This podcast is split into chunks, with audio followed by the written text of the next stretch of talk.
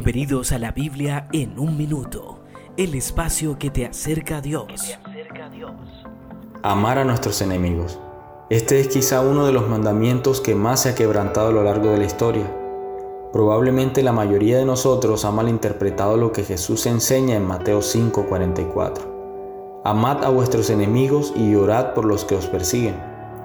Tal vez hayas empezado a hacer bien la tarea de orar por tus enemigos, pero no fue eso específicamente lo que el Maestro trató de enseñarnos.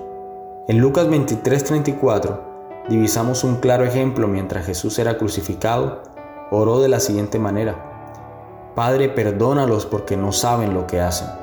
O en Hechos cuando Esteban estaba siendo apedreado cayó de rodillas y clamó en alta voz, Señor, no les tomes en cuenta este pecado.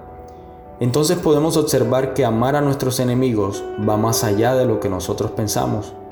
Cada vez que alguien te hace daño o se declare tu enemigo, lo mejor que puedes hacer es orar por él.